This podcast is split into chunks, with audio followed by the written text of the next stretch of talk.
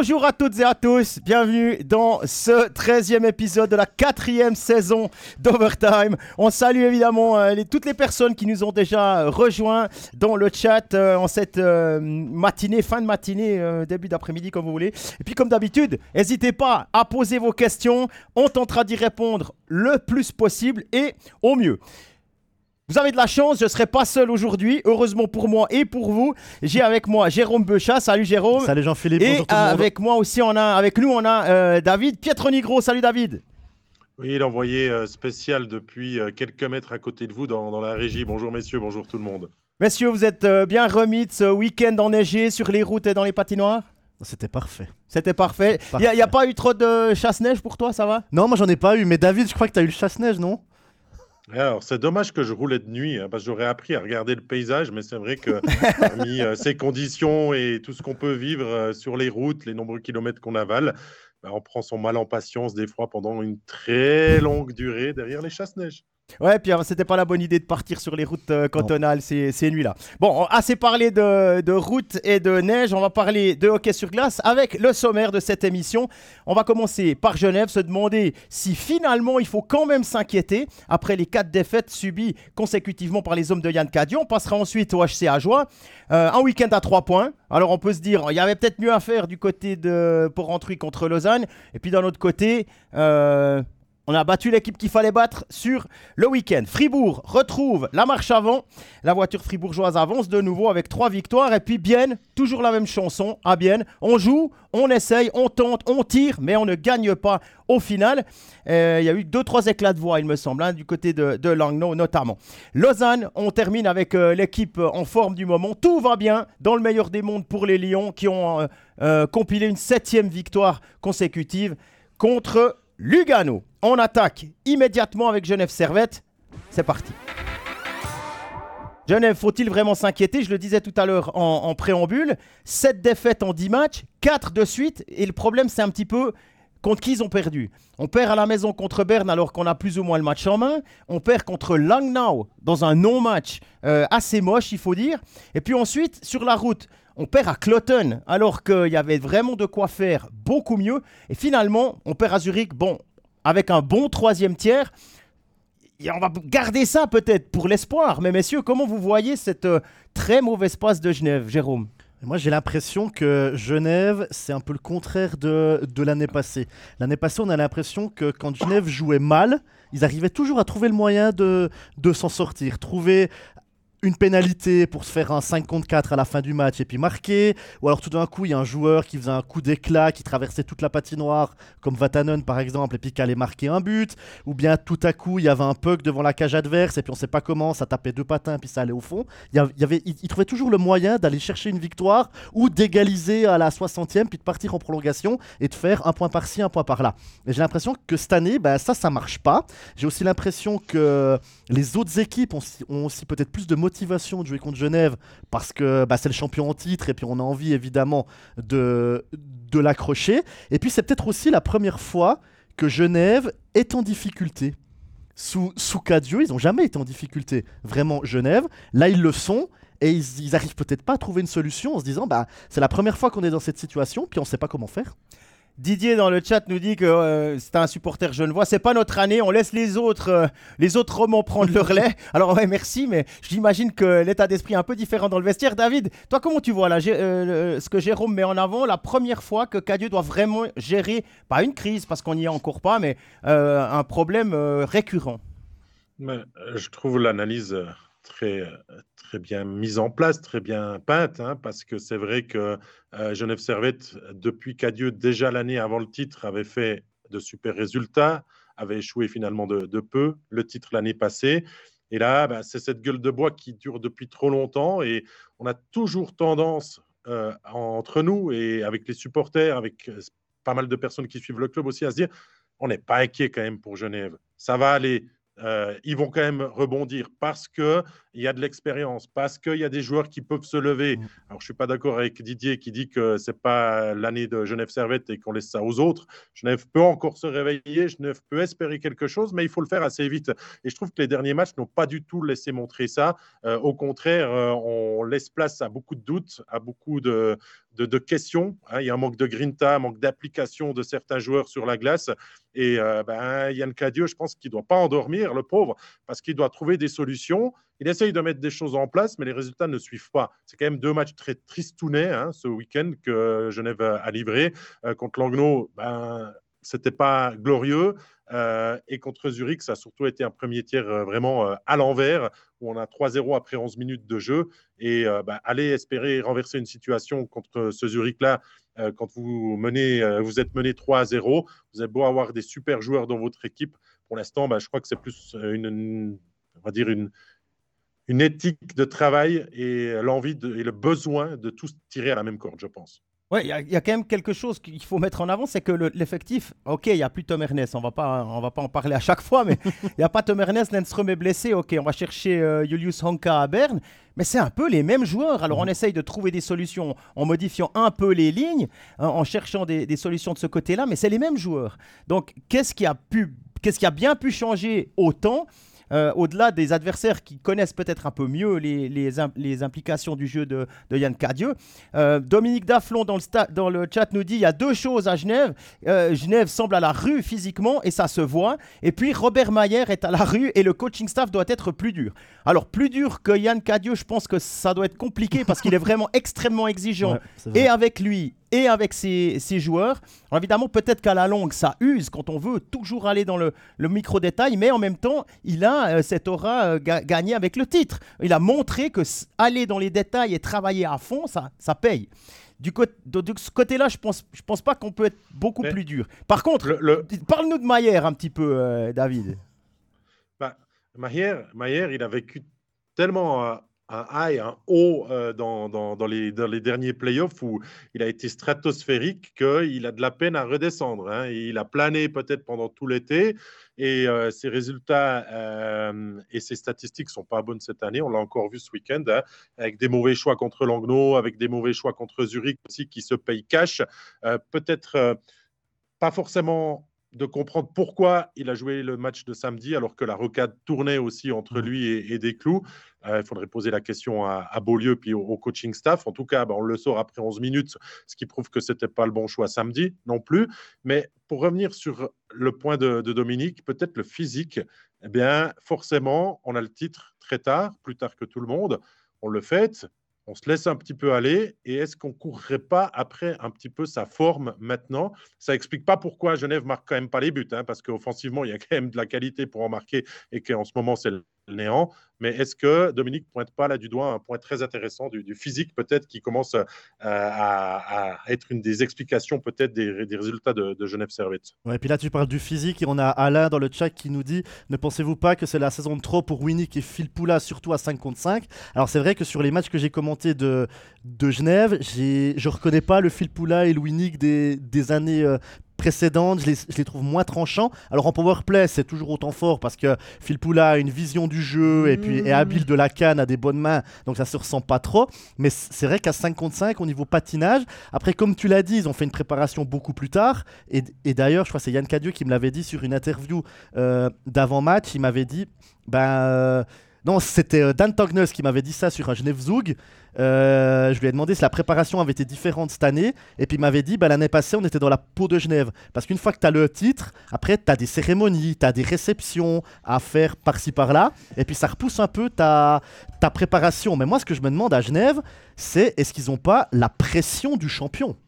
Oui, la pression du champion, mais je veux dire, Phil Poula, il, il a gagné. Non, mais pour euh, tout le monde, ouais, mais pas forcément pour Phil Poula, mais on dit que ça tourne pas à Genève. Est-ce que les joueurs ne se mettent pas une trop grande pression sur chaque match en se disant on est le champion, on hmm. doit aller gagner, alors que l'année passée, alors que l'année passée ils étaient L'année passée, ils étaient clairement outsiders et ils ont eu une, ils ont une, une saison régulière euh, où tout fonctionnait, où tout allait bien. Ça a continué en playoff où Robert Mayer a été euh, stratosphérique.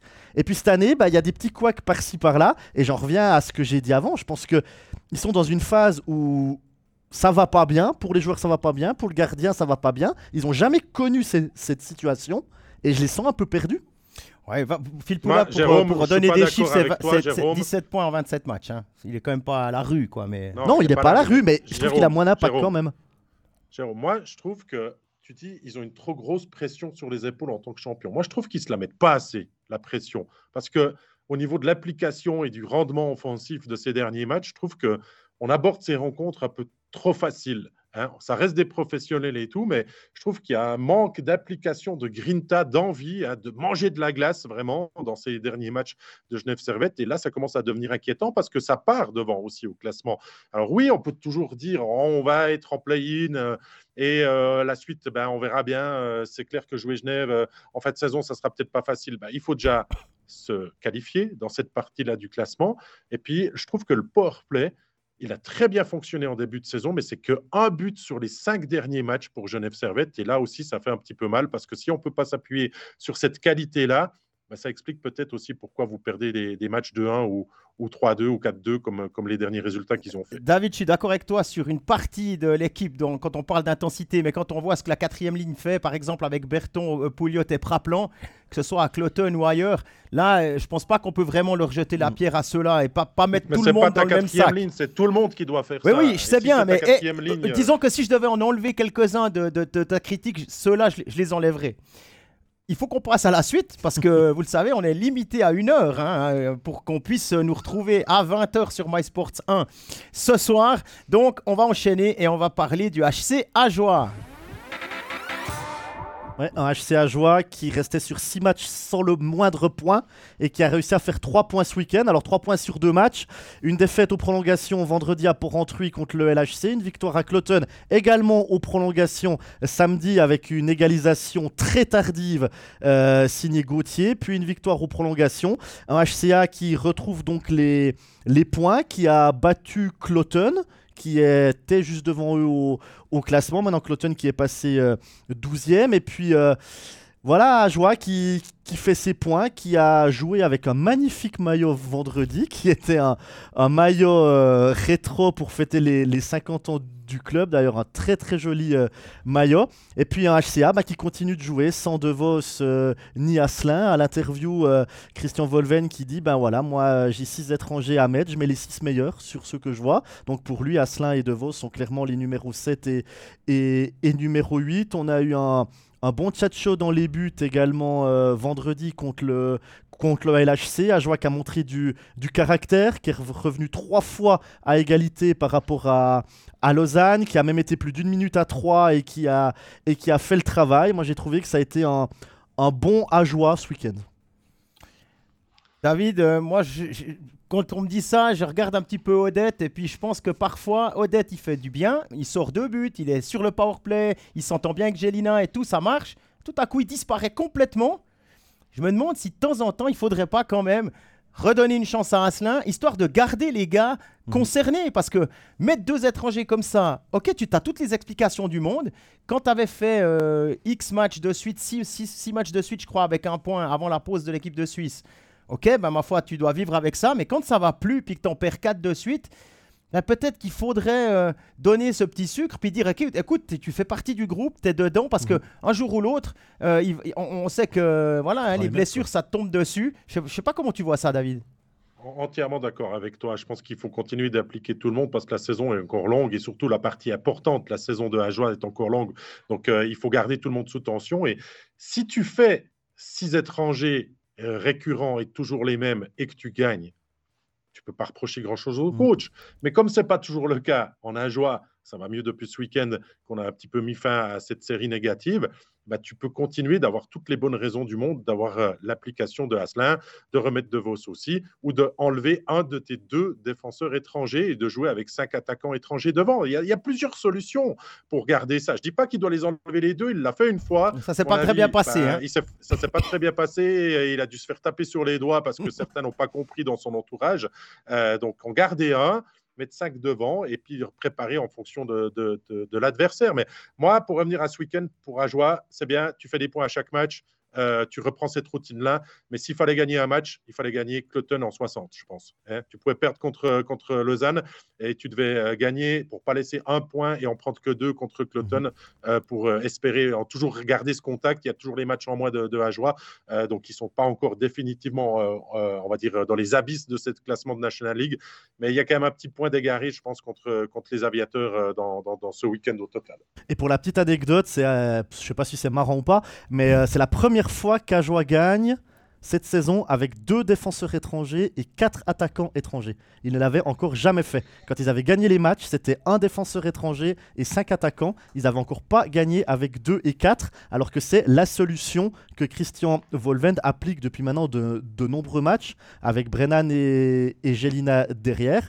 Comme quoi, des fois, ben, on se rend peut-être pas forcément compte de ça. Alors, est-ce qu'ils doivent continuer à 2-4 ou essayer tout d'un coup de faire en 5. Alors le 0-6, tu l'as dit David, euh, ça avait été une catastrophe contre Ambry à la, à la maison. Ils avaient encaissé 6 buts si je me, si je ne me trompe pas. Mais est-ce que de temps en temps, ils ne devraient pas justement faire en 5, comme tu disais euh, Jean-Philippe, et puis mettre Asselin Maître de Vos, parce que je pense qu'ils seront appelés à, à, jouer. Tu, l'as dit Jean-Philippe, une blessure, ça peut te, te tomber dessus. Tu peux aussi être malade, tu peux être suspendu. Tu peux être en, méforme, il peut arriver euh, n'importe quoi et faire jouer un gars tout un coup comme ça, alors que ça fait peut-être un mois et demi qu'il a, qu'il a plus joué. Je pense que c'est un petit peu joué avec le feu là du côté de Porrentruy. Bon, mais d'après ce que tu dis et l'analyse qu'a fait David, je pense que la, seule bonne raison qui fait que Ajoa est de nouveau sur, euh, sur la, les bons rails, c'est le nouveau maillot. Il n'y a plus rien à dire. Il faut, faut plus jamais changer ce maillot. Quoi. Ah, tous les matchs à la maison, tu joues avec le maillot du 50e. Mais est-ce qu'on peut hein. voter ici déjà? Moi, je crois que je vote pour parce que le maillot est magnifique aussi. Il y a Kenji Seb qui nous dit là, il faut être clair, De Vos n'est plus à la hauteur avec tout le respect pour le job qu'il a fait jusqu'à maintenant. Est-ce qu'on peut être aussi catégorique que ça? J'ai un peu de peine quand même parce que on se connaît le travailleur, on connaît l'éthique de travail, tout ce qu'il met dans son, euh, dans son quotidien pour être au top. Et puis la vision du jeu, ok, tu as peut-être un petit coup de patin un peu moins rapide, mais la vision du jeu, notamment au powerplay, je pense que c'est quand même quelque chose qui peut tout à coup euh, t'amener du plus. Hein. Il revient de loin, les gars. Il revient de loin. Il a été opéré du dos, une opération très sérieuse, très difficile mmh. aussi. Après, peut-être que lui-même est revenu au jeu un petit peu trop rapidement et qu'il a un petit peu forcé, mais pour le reste, il faut lui laisser du temps. Et, De Vos, c'est un énorme compétiteur. Et ce qu'il doit vivre là, ça doit être forcément très difficile à avaler en tant que, que sportif d'élite. Mais pour être sûr qu'il il va revenir et puis qu'il aura envie de, d'honorer ce C sur le maillot et, d'aider son, son, équipe de cœur maintenant depuis qu'il est arrivé en 2015. Ouais, parce que ça, c'est aussi, hein, tu nommes un capitaine, puis après tu te dis, bon, ben, tu ne l'utilises pas. c'est... quand même compliqué. En effet, ouais, non, mais ça doit être très compliqué déjà pour, pour lui-même. Oui, oui, non, mais c'est bien. Il, a, il, a, envie de jouer. Est-ce que, ça veut pas dire que, que ça veut pas dire qu'à un moment donné, Volven s'est trompé? Bah peut-être. Et puis là, maintenant, euh, voilà. Après, est-ce que c'est Volven qui a donné le C? Est-ce que c'est les joueurs entre eux qui ont, entre guillemets, voté dans le vestiaire? Ça, ah je sais, pas. non plus. Mais c'est vrai qu'en début de saison, on n'aurait jamais pensé que Phil Michael DeVos serait un, un surnuméraire autant longtemps. Non, déjà on, le fait d'être on pensait honnêtement, honnêtement, avec sept, avec sept étrangers là, tu te dis mais euh, même même 8, ouais. tu te dis bah cool, au moins tu auras du roulement, tu auras un petit peu des gars qui sont toujours frais, une saine concurrence qui est instaurée. L'idée pour moi, c'était vraiment de garder tout le monde impliqué. Et, là, ouais, ça met tout le monde dans une situation compliquée parce que si tu gagnes, ok, ça va. Mais si tu gagnes pas, puis que tu remets, comme tu disais, un gars qui n'a pas, qui a pas été en compétition depuis X temps, bah, tu ne peux pas lui demander les mêmes choses, être dans le rythme, avoir des, avoir des, euh, des automatismes et puis donner le meilleur de lui-même à, à ce moment-là. quoi. Je, suis d'accord avec, avec ça. Et puis, j'espère qu'il y a peut-être des blessures ou des choses qu'on ne sait pas euh, qui sont gardées propres au, vestiaire qui expliquent peut-être le fait qu'il ne joue pas. Hazen euh, nous dit Patrick, euh, il espère qu'il soit rapidement prolongé. C'est vrai que ça peut être un des dossiers chauds, messieurs, de priorité sur la table de Julia Vauclair pour continuer à, préparer la suite quand on voit aussi ce que fait Joe Hazen cette saison et quand il n'est pas blessé, ce super joueur de National League qu'il est. Ouais, ben, je crois que c'était dans un, dans, une, dans un entretien avec euh, un podcast de, de RFJ, il me semble, où il disait ouais, J'aimerais encore faire, euh, faire deux ans, en tout cas rester encore un moment en Suisse, puis ensuite, après la carrière, je retournerai probablement prendre les rênes de, de l'entreprise familiale. C'est en tout cas ce qu'il laissait entendre dans le podcast de nos collègues jurassiens. Il est temps maintenant de bouger un petit peu, de redescendre en plaine et on va s'occuper de Fribourg-Gotteron. Des Fribourgeois qui ont connu un week-end plein avec euh, deux succès qui en sont à trois victoires euh, consécutives. Ça va mieux pour Fribourg-Gotteron après euh, les aléas de ces dernières semaines. C'est pas encore 100% top top au niveau de la jouerie, au niveau de l'attitude sur 60 minutes, mais on retrouve le moyen de gagner des matchs. Il y a eu le match de hier contre Davos, ce match du dimanche soir qui a été gagné on va dire avec une certaine maîtrise quand même. Oui, on, a eu un petit peu peur en fin de rencontre, mais pour le reste, Fribourg-Gotteron avait fait le job pour se mettre à l'abri. Et à Rappersville, face à cette équipe en crise, euh, il n'y a pas eu de doute non plus très longtemps, parce que Di Domenico a offert un superbe but où il a enrhumé le défenseur saint-gallois euh, pour ouvrir le score. Ensuite, Bikoff, euh, qui est en forme en ce moment, et qui discute peut-être d'un contrat, avait marqué le but du, confort. Alors Fribourg a du mieux dans les résultats, Fribourg a du mieux dans, dans, le jeu, euh, mais on voit encore qu'il y a des séquelles de ce qui s'est passé ces, dernières semaines. Est-ce que vous ressentez la même chose que moi, messieurs? Bah, écoute, pour Fribourg, moi j'ai l'impression qu'hier, ils ont fait du, du Genève de l'année passée. C'est-à-dire qu'ils sont allés chercher les trois points en jouant pas forcément incroyable, pas en étant euh, au-dessus vraiment de, de l'adversaire, mais ils ont marqué les buts où ça fait mal à Davos.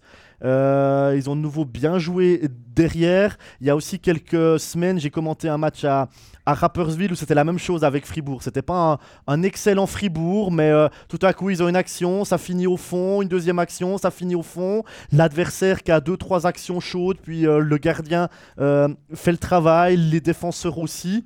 Et puis tu te retrouves après 60 minutes avec Fribourg qui fait qui fait 3 points sans avoir été incroyable. Et ça fait 3 points au classement. Ils reviennent à égalité de Zug. Ils sont à 2 points de, de Zurich. Les points euh, s'engrangent comme ça. Et puis, euh, bah, tant, mieux, tant mieux pour Fribourg. Tant mieux pour le moral. Et puis, j'ai envie de dire, pour le moral des joueurs, bah, vaut mieux gagner en jouant pas très bien que, que perdre et en jouant super bien. Parce que tu es content. Tu as gagné ton match, même si tu pas bien joué, bah, tu as gagné ton match, tu mets la musique à fond dans le vestiaire. c'est tout de suite plus euh, simple. Et c'est plus sympa, et puis, et puis voilà quoi.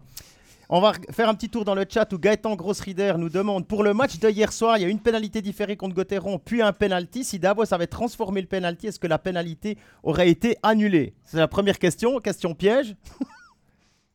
Honnêtement, je veux pas dire de bêtises. Je dirais que, oui. oui, mais J'en suis pas sûr. Je vais pas, je vais on, pas va appeler, on va appeler Stéphane Rochette. Ouais, on, va, on, va, appeler un ami. Par contre, ce que je suis sûr, c'est pour la. Que dire sur le vilain coup de coude de Viseur qui ne prend que deux minutes malgré le visionnage d'images assez évidentes. C'était contre Delarose. Et alors là, les images ont été transmises à la Ligue. Il y a une enquête qui a été mhm. ouverte. On a reçu ça ce matin. Et sur les images, il y a quelque chose qui nous plaît pas beaucoup. On sait que Marc Vizère, c'est un peu un filou quelque part. Il faut toujours avoir un œil dessus. Il semble que euh, le, le, sa canne dépasse un petit peu au bout de son gant. Mhm.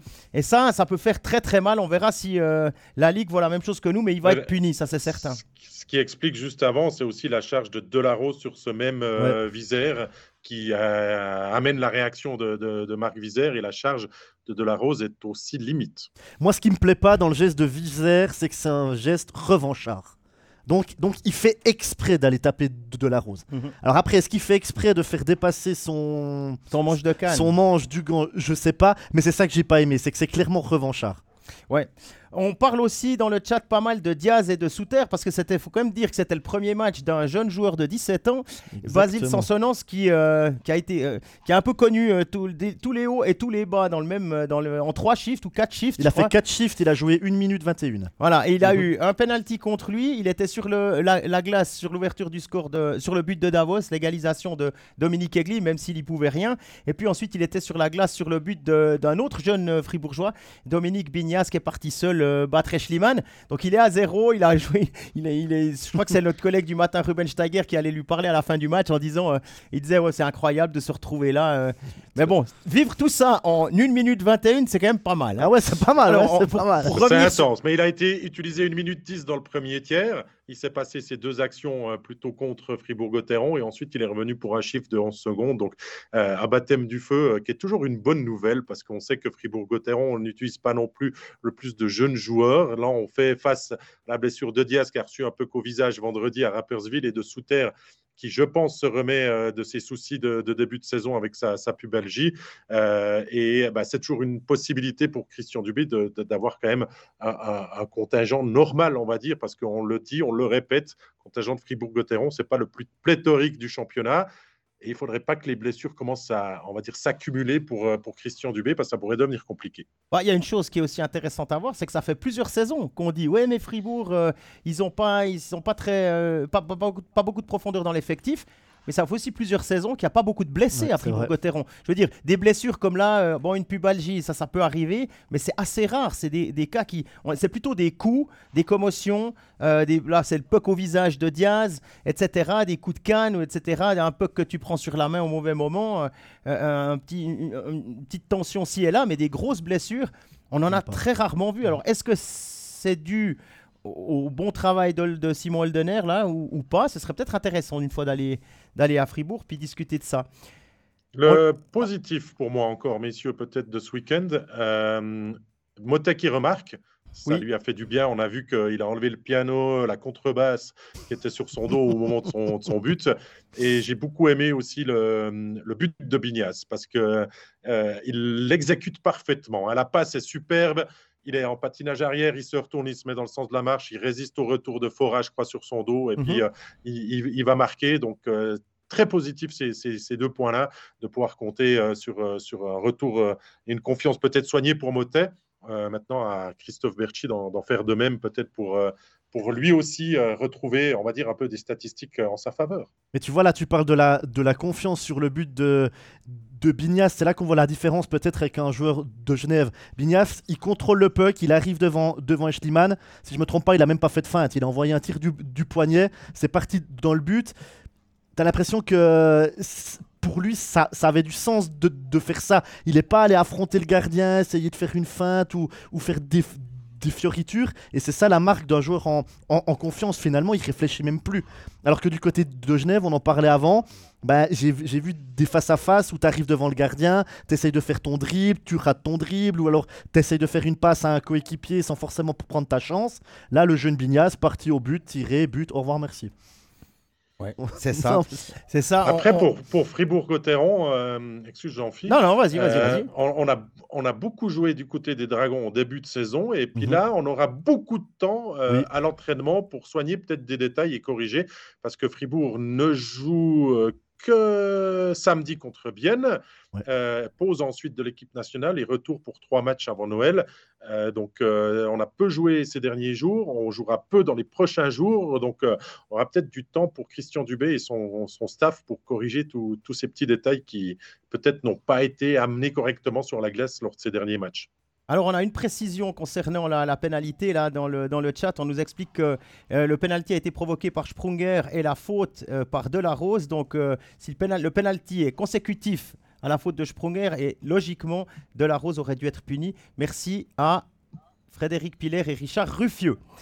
Euh, on va petite mise au point géographique hein, puisqu'on est là. Michel Sprunger nous dit euh, j'ai dit retour en plaine en passant d'Ajoie à Fribourg parce qu'Ajoie parce que la joie ce n'est pas en plaine. Alors c'est d'une plaine mais de l'autre côté du Jura. Alors voilà comme ça tout le monde est content. Et puis il y a pas de Damascine. sûr ou sous les rangiers. Voilà c'est ça. Euh, bah, c'est temps c'est sûr parce que si jamais vous êtes en, route le, le tunnel est fermé. Et puis la Damascine c'est que c'est protégé, on, ne va pas aller sur ce terrain-là. Fribourg a d'autres choses à faire valoir. Quatrième ligne marche bien. Dernier point sur Fribourg avant de passer à la suite. Quatrième ligne marche bien, c'est temps. Début de, de Valzer, je crois qu'il en a 7 si je ne me trompe pas de tête. Bikov qui marque, Bikov qui fait marquer. Et puis Bignas qui sort aussi euh, son, épingle du jeu. C'est aussi là-dessus que peut compter Christian Dubé quand tout d'un coup euh, une ligne avec Schmid et Sprunger marche un peu moins bien. Bah, c'est ça qui est chouette avec, avec, avec Fribourg, c'est que t'as pas la pression qui est mise forcément sur, sur que les étrangers ou sur le, les deux premiers trios. À chaque match, c'est une autre ligne qui se met en, en avant, une autre ligne qui, qui, crée le danger, une autre ligne qui peut, qui peut marquer. Avec quatre lignes efficaces, tu peux aussi partager le, temps de jeu. Tu mets pas forcément 20 minutes euh, tes, deux, premières lignes et puis 6-7 euh, minutes tes, deux, tes troisième et quatrième blocs. Tu arrives vraiment à répartir ton temps de jeu. Et c'est peut-être aussi pour ça que les blessures n'arrivent pas du côté de Fribourg, parce que tu tires pas sur la corde de 3, 4, 5 joueurs, mais tu partages ton temps de jeu. Donc ça, c'est clairement un plus pour Christian Dubé. En parlant d'un Christian, euh, Christian, non, Christophe plutôt, il y a quelqu'un qui veut parler de, de Christophe Berchi, là? Parce qu'il est un petit peu dans un, dans un creux, notre ami euh, 28, là. Euh, on a l'habitude, on avait l'habitude de le voir voler sur la glace en début de saison. Avec le casque jaune. Avec le casque jaune, avec euh, Di Domenico à ses côtés.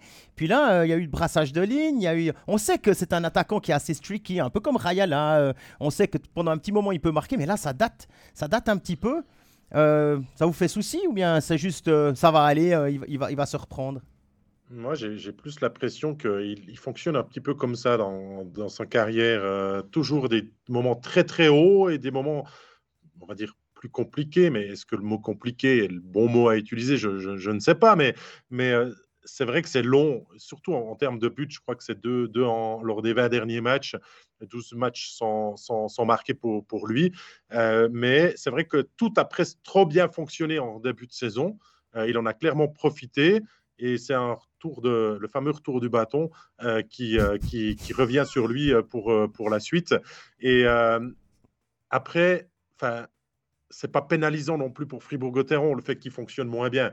Euh, c'est vrai qu'on l'a sorti de la ligne avec Dido, on l'a remis, on essaye des choses. Dubé qui bougeait pas ses lignes a quand même dû y, venir pour, euh, pour trouver des, solutions puis un petit peu piquer son équipe. Euh, on, thématisera de, Christophe Berchi aussi dans notre studio de ce week-end, mais, pas plus inquiet que ça parce que je crois qu'il faisait déjà ça un petit peu. En tout cas, c'est l'impression qu'il me donnait à Lausanne et, au final, il fait quand même une saison presque 30 points ou plus de 30 points. Et puis, si on regarde le bilan général, la saison est bonne pour Christophe Berchi. Bon, alors sur ces bonnes paroles, on va clore le chapitre euh, fribourgeois si vous le voulez bien, et puis euh, s'attaquer à la suite, à savoir un gros morceau au HC Bienne. Ouais, un HC Bienne qui n'a pas fait le moindre point euh, ce week-end. Défaite à la maison contre Zurich, défaite à Langnau. Euh, un match contre euh, Zurich qu'a commenté Régis qui nous a clairement dit que Bienne mé- méritait clairement mieux que de faire zéro point. Bienne qui aurait même pu gagner. Ils ont eu 6 powerplay. Les Biennois, ils n'ont pas marqué. Zurich a aussi eu 6 powerplay et ils marquent le 3-2 sur leur sixième jeu de puissance. C'est là que la que c'est fait la, différence. Ça prouve encore une fois que Bienne n'a pas d'efficacité devant le but adverse parce que sur 6 powerplay, normalement, tu dois quand même au moins en mettre un. On est, on, est d'accord. Et voilà, et un Bienne qui a très bien joué vendredi. Par contre, Bienne qui est passé à côté de son match euh, à, à Langnau euh, samedi, défaite euh, frustrante. On a même appris qu'à la fin du match, le vestiaire est resté très longtemps euh, fermé. Le coach a, comment on peut dire ça, a Ah, il a gueulé, les choses. Il a gueulé, quoi. On va dire ça comme ça. Il a, il a gueulé. Est-ce que c'est la bonne méthode, pas la bonne méthode Ça, on, on n'en sait rien. C'est le tempérament euh, de l'entraîneur euh, qui est comme ça. Bien qui a clairement manqué le coche euh, ce week-end, qui aurait pu revenir à à 3 points de Genève qui est, et qui est dixième, euh, Bienne qui reste donc à, à 6, et puis un, un Bienne bah, qui, est, mm, voilà, qui a fait deux matchs totalement différents, un super match vendredi, un mauvais match euh, euh, samedi, et ça continue pour le HC Bienne de faire les, les montagnes russes, mais surtout un Bienne qui, bah, qui décolle pas. quoi. Ouais, mais Gaëtoras le laisse retranscrire aussi à, à l'interview. On fait des bons matchs, on a des bonnes choses. euh, des fois, on ne s'est pas appliqué, on n'est pas, on n'a pas le salaire qui va avec aussi par rapport à l'effort qu'on fait. Et c'est un petit peu ce HC Bienne qui joue euh, aux montagnes russes, euh, qui n'arrive pas surtout à enchaîner. Parce que dans la situation où il est maintenant, bah, je pense qu'il a besoin de victoires à la suite et de retrouver de confiance en son jeu. Il y a plein de blessés qui sont revenus. Il y en a toujours, bien sûr, dans les rangs Mhm. du, du HC Bienne. Et euh, pour parler de la gueulante du, du coach, moi je peux la comprendre parce qu'au bout d'un moment, euh, il est aussi sous pression, le garçon. Euh, il n'a pas été aidé par les événements. Et euh, tu viens de perdre deux fois dans ton week-end, ça va pas. Le jeu présenté à Langnau, ça va pas. Ben, tu dois aussi un petit peu remettre le palais des congrès au milieu de la cité. hein. Il a pas dit la coupole, hein T'auras remarqué. Ouais, j'ai vu qu'il a pas dit la coupole. Ouais, alors écoute, honnêtement, de plus en plus, je commence à me demander si c'est si c'est la... Je, je reconnais pas tellement le HC Bienne.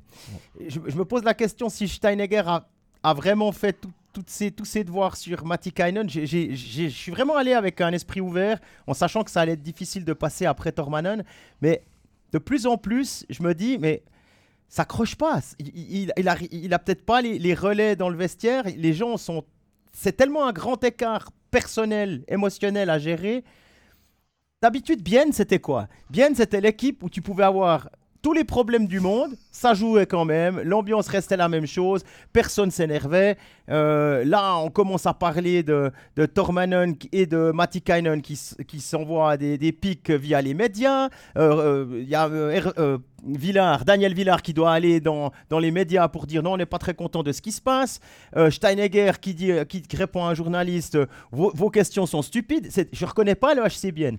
cette espèce de sérénité qui, qui se dégageait à peu près dans n'importe quelle situation, elle est plus là. Et puis la réponse du coach à ça, c'est de nouveau le bâton, pas le retour de Jean-François Bâton dont tu as parlé avant, mais euh, je veux dire, c'est pas tellement. J'entends pas des choses qui me disent qu'ils s'asseyent et ça discute.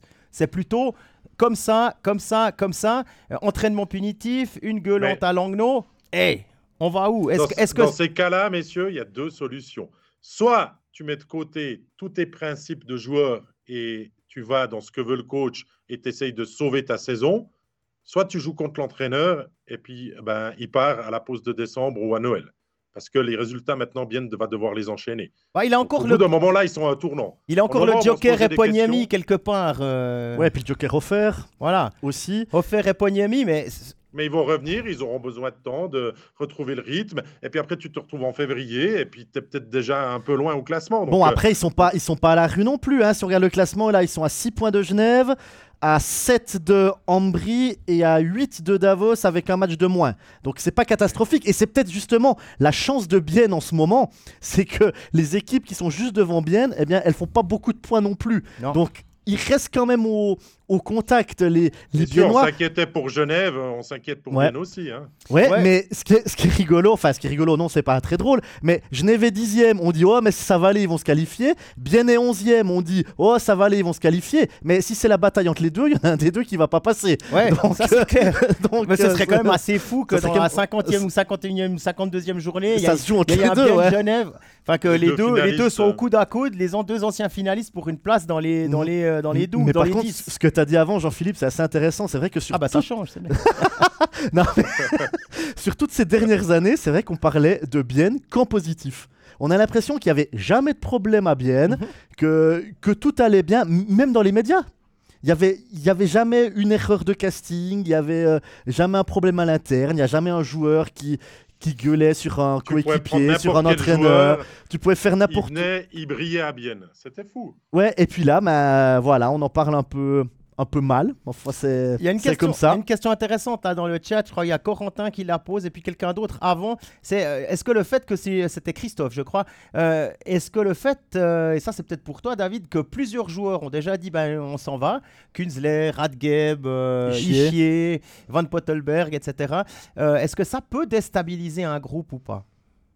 Oui, plus, plus que déstabilisé. Hein. On a déjà parlé, on peut, on peut en rediscuter, mais c'est clair que quand tu as quand même cinq joueurs cadres qui partent dans des autres équipes, ben, ça montre un malaise qu'il y a à l'interne dans le vestiaire. Et ça, ça déstabilise tout le monde parce que tout le monde vient à se poser des questions. Hein. Il y a eu la signature rapide de Offert qui a prolongé, et celle de Salinen. Maintenant, on essaye de rattraper un petit peu ça pour poser certains cadres. Mais pour le reste, il y a quand même beaucoup de joueurs qui se disent, mais où où on va? Où on va cette saison, où on va dans le futur, et certains ont déjà pris leurs décisions rapidement.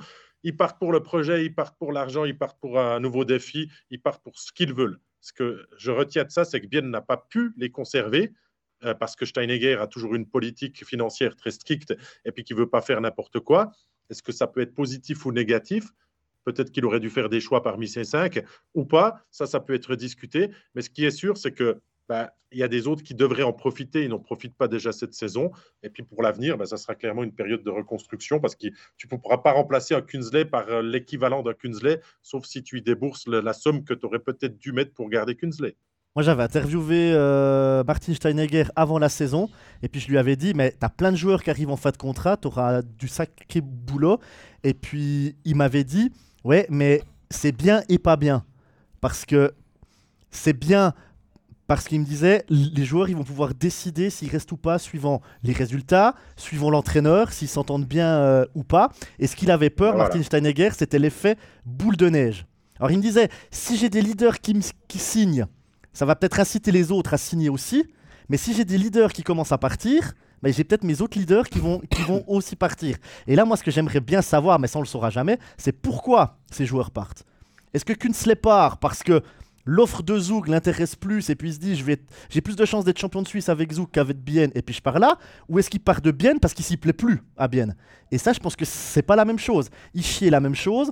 Van Pottelberg bon ben lui il a la concurrence avec Sateri je pense je pense qu'il part à Lugano pour avoir plus de, temps de jeu mhm. ce qu'on peut comprendre. Mais Ishii part à Genève Kunsley part à Zoug Radge part, part à Fribourg. Est-ce qu'ils partent pour voir autre chose et avoir du sportif mieux ou est-ce qu'ils partent parce qu'ils se plaisent plus à Bienne? Bah, on est pas, Je pense que c'est pas l'un ou l'autre et je pense qu'il y a un mix et puis que simplement la balance penche plus d'un côté ou de mhm. l'autre et je pense qu'il y a vraiment des deux parce que l'ambiance elle a quand même été complètement modifiée là.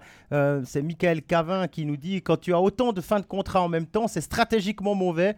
Grosse erreur de gestion quand même, aucune équipe ne fait ça. Oui, mais au septième match, si tu gagnes à Genève, il n'y a personne qui parle de ça. Il n'y a personne qui parle de ça, puis tu réussis ton début de saison, et puis tout le monde a envie de rester peut-être aussi. Il y a un ah peu de tout finalement. Mais je te laisserai aller poser la question, euh, Jérôme, euh, aux joueurs concernés pour essayer d'avoir des réponses euh, par rapport à leur choix. Ah, je peux poser la question, après ils sont pas obligés de me répondre. Il y, y, a Yannick qui se pose une question, lui. Dites-moi si je me trompe, mais les belles saisons de Bienne ont été avec Tormainen. Je ne suis pas biennois, mais c'est mon souvenir qui me dit ça. Alors moi j'ai les mêmes souvenirs que lui. Ah ouais. Il me semble que c'est. Ben, en plus, euh, quand Leuenberger avait repris l'équipe une saison. Euh, quand Tormanen mhm. s'était fait soigner de sa maladie la première fois, eh bien, euh, Bien avait fait le... les pré-playoffs, ça s'appelait comme ça, et s'était fait éliminer par, par Rappersville. Donc, est-ce que finalement, il n'y a que Tormanen qui arrive à faire jouer cette équipe-là? Je ne sais pas, mais en tout cas, pour l'instant, c'est un petit peu le cas. Et puis, c'est vrai que Tormanen laissait beaucoup de liberté à ses, à ses joueurs. Hein. Mhm. Ils n'étaient pas enfermés dans une, dans une stratégie. Ils n'avaient pas un cadre strict. D'ailleurs, moi, j'ai le souvenir de certains matchs. C'est pas là qu'ils se bloquent justement parce qu'ils ont été trop libres. Bah, peut-être, mais ça, mais ça fonctionnait. Et puis moi, j'avais l'impression aussi, quand je voyais jouer le HC bien, je me, je me disais, mais entre le premier bloc et le troisième bloc, c'est pas la même tactique, c'est pas la même équipe. Tu avais l'impression que chaque bloc faisait mhm. un peu son jeu, faisait un peu ce qu'il voulait. Ce qui fonctionnait pour lui. Ce, qui, ce qui fonctionnait pour lui. Tu avais un bloc de, avec Rayala qui entrait dans la zone et tout de suite qui mettait le puck euh, sur le net ou qui tirait. Puis tu avais un, bloc Brunner Kunti Kunsley qui était plus en possession de puck, qui faisait, qui faisait tourner autour des, des bandes et qui avait plus ce, jeu Artonize comme on les appelait euh, à, l'époque. Et puis là, j'ai l'impression que depuis cette année, bah, les quatre blocs doivent jouer la même chose parce qu'il y a une seule tactiques, ils sont dans un cadre, et c'est peut-être ça qui est compliqué pour bien cette année. Peut-être, là, quand on revient sur euh, les, années Tormanen qui ont bien fonctionné, oui, mais le contre-exemple, c'est Rappersville, parce que toutes les bonnes saisons de Rappersville dont je peux me souvenir, c'était Headlund à la bande, et il y est toujours, et ça marche quand même pas. là, Christophe Robert nous dit, ouais, c'est un peu la même équipe à Bienne, euh, par rapport à la saison dernière, à peu de choses près, pareil à Rappersville. Pareil à Genève.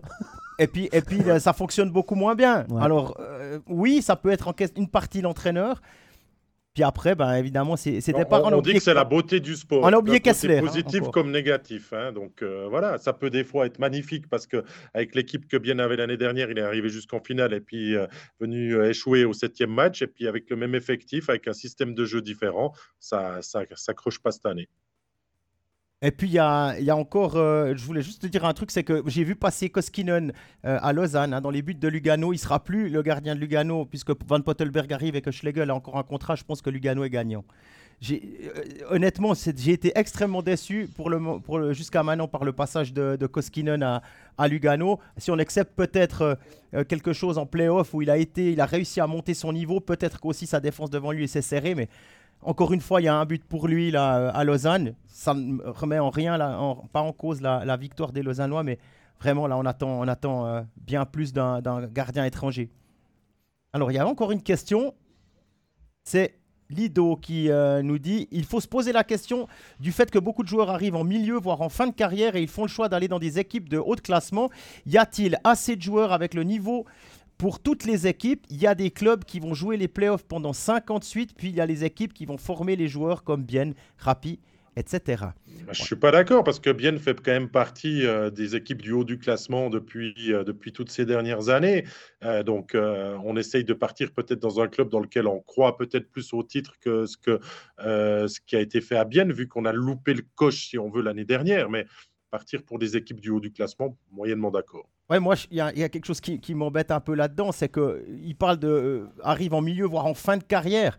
27 ans pour Radgeb, 28 ans. Euh, c'est à peu près la même chose. Kessler.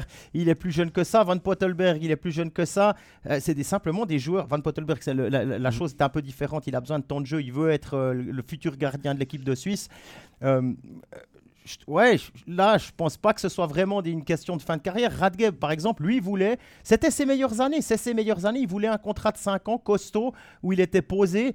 Euh, il n'y a pas eu beaucoup d'autres offres autres que celle de Fribourg. Il y a eu des contacts, mais légers. Mais euh, ouais, je ne suis pas tout à fait d'accord avec ça. Par contre, moi, je suis d'accord avec euh, Lidos, c'est sur le point où il dit former les joueurs. Parce que c'est vrai que Steinegger a fait venir Kessler de, Davos à Bienne, c'était pas le Kessler de, maintenant.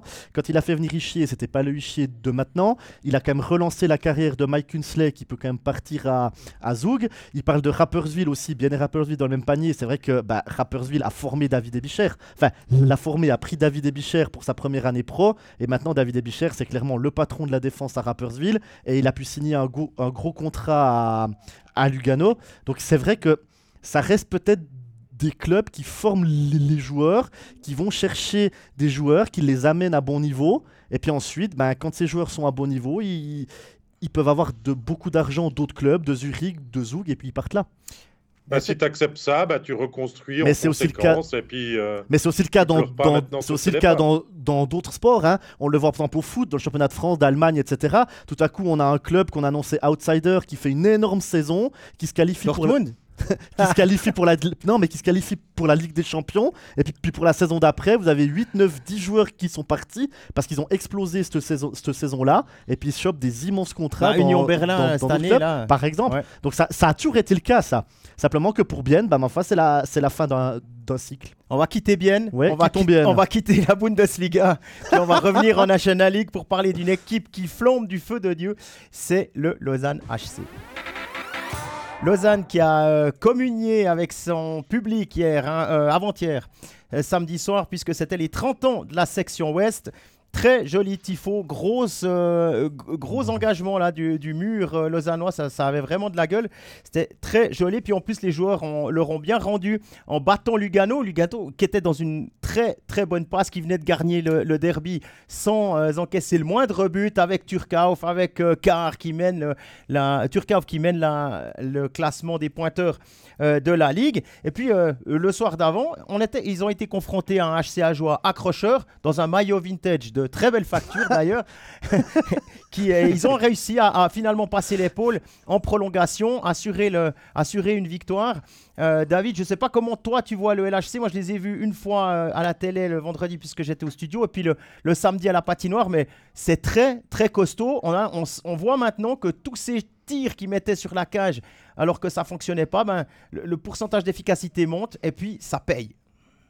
On a trouvé le bon équilibre, on a trouvé les lignes, on a trouvé euh, le bon fonctionnement, on a pu euh, remettre un petit peu euh, d'huile dans les rouages qui avaient coincé il y a de cela un peu plus de deux semaines, maintenant deux semaines et demie, et on n'a presque pas touché à ça. Il y a presque plus de, modifications apportées par Jeff Ward dans, son équipe. Il n'a pas de raison non plus de les modifier, hormis peut-être d'enlever Pedretti, de mettre Kenin au quatrième bloc, ou peut-être Kovac à on peut encore discuter de ça, hein, même si Apala montre quand même plus euh, de signes d'entente et de cohésion avec, avec Suomela dans, dans ce premier bloc que, Kovac, qui est encore peut-être un petit peu trop euh, inconstant dans, dans, ses performances. Mais pour le reste, franchement, en ce moment, euh, Lausanne joue du très bon hockey. Lausanne est, comme tu l'as dit, à, je crois, 9 victoires en, en, 10 matchs.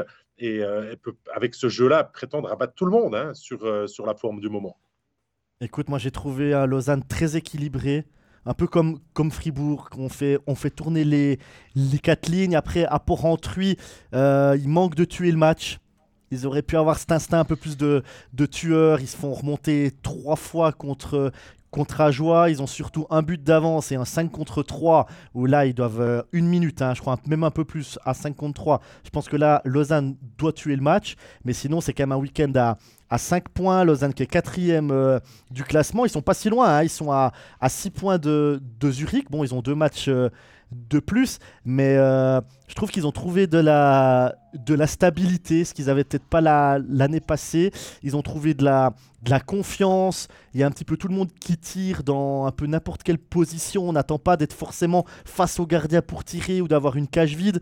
Les joueurs tentent leur chance également de la, de la ligne bleue. C'est d'ailleurs comme ça que vient l'ouverture du score vendredi soir à Poran. C'est un tir de la, de la bleue qui est finalement euh, dévié. Je crois que c'est par Oui, c'est juste. C'est Heldner qui tire et c'est Rapala qui marque. Et j'ai l'impression que l'année passée, Heldner aurait pas tiré.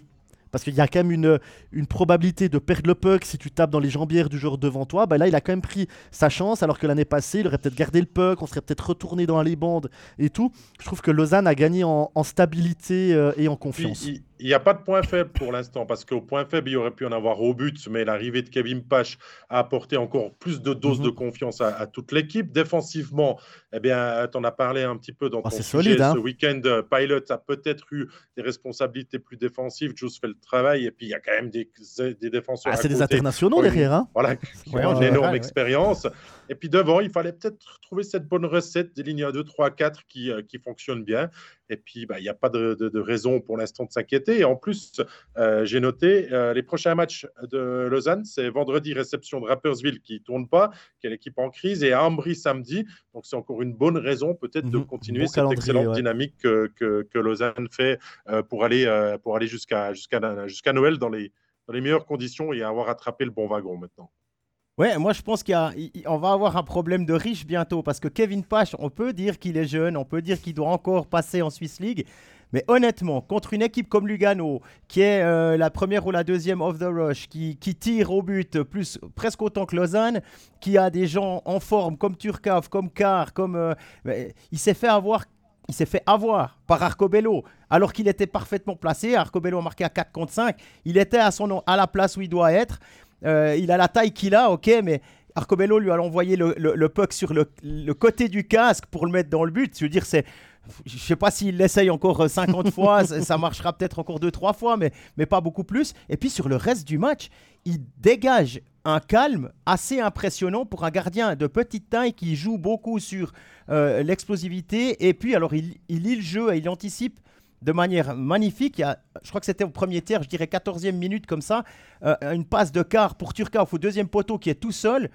Et Pache est déjà là, alors que euh, ben, pas tout le monde aurait fait ce déplacement-là. Vraiment, il m'a impressionné. Tu dis, j'en fixe un problème de riche, mais moi je pense que ce ne sera même pas un problème parce que je pense qu'on n'aura aucune peine à envoyer euh, Kevin Pache de, de, retour en Suisse pour lui dire regarde, tu as goûté à ça, tu as été excellent. Si tu veux y revenir, continue de travailler dans cette direction-là.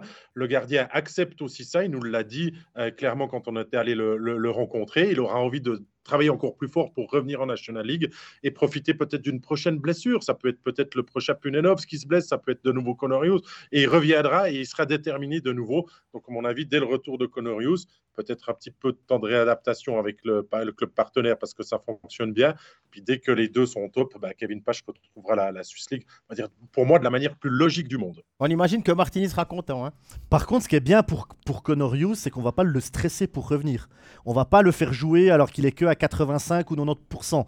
Là, on peut clairement lui dire soigne-toi comme il faut, on a le temps, reviens quand tu es à 100%. On fait tourner entre Kevin Pache et, et Ivar Spounenov. Je veux dire, il y a il n'y a vraiment pas le feu du côté du, du LHC. Et ça, je pense que pour Hughes, c'est un point très très positif. Il y a aussi un point sur, pour euh, terminer peut-être sur Kevin Page qui m'a marqué. C'est un bon joueur de Cannes. Et ça, ça, il n'y en a pas beaucoup des joueurs, des, mhm. gardiens comme ça qui peuvent faire une première passe. Il a fait une relance via la bande jusqu'au au, du côté offensif de la zone neutre. C'est arrivé pile dans la palette de, je crois que c'était Kennins. Mais c'était vraiment impeccable, c'était risqué, mais ça a été fait parfaitement. Donc, il a, on voit aussi qu'il a confiance, il n'a pas peur de prendre ce genre de risque. Et quand vous avez ça, eh bien, ça vous fait un, homme avec qui tu peux jouer, tu peux relancer de plus. Donc, si tu as un fort check à deux, s'il a la confiance et puis qu'il sait bien jouer avec sa canne, ça donne des possibilités supplémentaires pour des sorties de zone propres. Quoi. Vraiment, euh, Chapeau. Donc, donc pas d'inquiétude à Lausanne de garder le focus et la concentration nécessaire pour pas perdre un match pot de banane lors de ses prochaines sorties. Oui, maintenant il y avait une question sur euh, la gestion de Kovac. Parce que là, ça fait 4 matchs qu'il est en tribune, 4 matchs que ça gagne. Euh, Apala, Suomela, il semble que ce soit quand même un duo qui, qui s'entende assez bien. On l'a encore vu en prolongation à, à, mhm. à juin. Euh, Apala qui est qui est vraiment un, qui est entre un, c'est pas vraiment un buteur, c'est presque plus le centre qui est buteur et l'ailier qui est un fabricant de jeu, hein, on a l'impression. Et là après, bah, il faut trouver le troisième pour que ça fonctionne. Alors il y a Salomaki, le, le travailleur de l'ombre, qui est pas euh, qui est pas le couteau le plus affûté du tiroir quand il est devant le goal, mais c'est un, gars qui fait qui fait le job, ça ça, ça fonctionne. Oh, bah écoute, moi, euh, du, du, côté de Porrentruy, j'ai trouvé que cette, cette première ligne, elle se complétait bien entre, euh, entre les trois étrangers. On a un joueur qui va plutôt euh, jouer, jouer physique, puis faire de la place devant, devant le but. On a un autre qui est plus petit, qui est rapide, puis qui arrive à amener le puck. Et puis on a un autre qui sait distribuer le jeu, qui trouve des lignes de passe que peut-être pas beaucoup de monde arriverait à, à trouver. Donc je trouve que les trois là, Salomé Suomela et Apala, ils, ils, se complètent plutôt bien. Ils, ils sont performants en plus, puisqu'ils marquent. Mhm. Donc euh, moi je trouve que c'est plutôt bien. peut-être défenseur étranger une fois pour remettre euh, en jeu Kovac? Puis, tu, puis, puis tu, tu, mets qui en quatrième bloc? Alors déjà Pedretti et à Martini, euh, t'enlèves Canins, tu mets qui en quatrième bloc? Il y a déjà Ugly dans le quatrième bloc. Alors tu, tu, descends qui dans, les, dans, les, dans le top 6 Ah, je suis d'accord. Hein, c'est ça le problème. Hein. Je veux dire, c'est beaucoup plus simple de gérer un gars en tribune plutôt que de dire, OK, euh, écoute, on va enlever Pilot, euh, derrière, ils sont assez, il euh, n'y a pas de souci. Hein. Tu peux encore rappeler Sidler. Tu peux rappeler Sidler, si, si d'aventure il n'est pas blessé. ok, il y a des solutions, mais je pense que Joss t'oublie. Lui, t'en as besoin parce qu'il est bon partout. C'est lui qui, qui, voit les choses quand il coupe des passes. Il est bien placé. Sa première passe, elle est impeccable. C'est un, un, pas Dieu vivant, mais il est très fort en power play. Je pense que je l'enlèverai pas. Messieurs, le temps le temps tourne. c'est pour tout le monde. On va tous mourir un jour, mais on va commencer par mettre un terme à cette. joyeux, toi tac, tic tac, tic tac. Oui, oui, oui, oui, oui, mais faites attention, ça vient vite. Hein. Tic tac, tic tac. Euh, on va, on va plutôt euh, clore ah, cette, ce sur passage. Belles paroles, sur le bah, écoute, je te passe la parole pour clore puisque c'est toi qui as la chemise du croque-mort. Ah, on arrive au terme de ce 13e épisode. Merci à toi, Jean-Philippe, pour euh, toutes ces belles paroles et analyses. Merci à toi aussi, euh, Jérôme, et à tous ceux qui étaient en direct avec nous aujourd'hui. La rediff euh, sur Facebook et en podcast, c'est dans l'après-midi. Sur MySports 1, c'est ce soir que vous allez pouvoir nous revoir à 20h. Je vous donne rendez-vous dès demain pour la Champions Hockey League. Bah, D'ailleurs, Jean-Philippe et Jérôme, vous serez avec Stéphane Rochette sur les matchs qui appliquent les deux clubs suisses qui sont encore en lice dans ces quarts de finale aller. Le prochain studio, c'est lui vendredi soir à vos agendas. D'ici là, portez-vous bien. Puis on espère vous voir la semaine prochaine encore en vie. bye bye.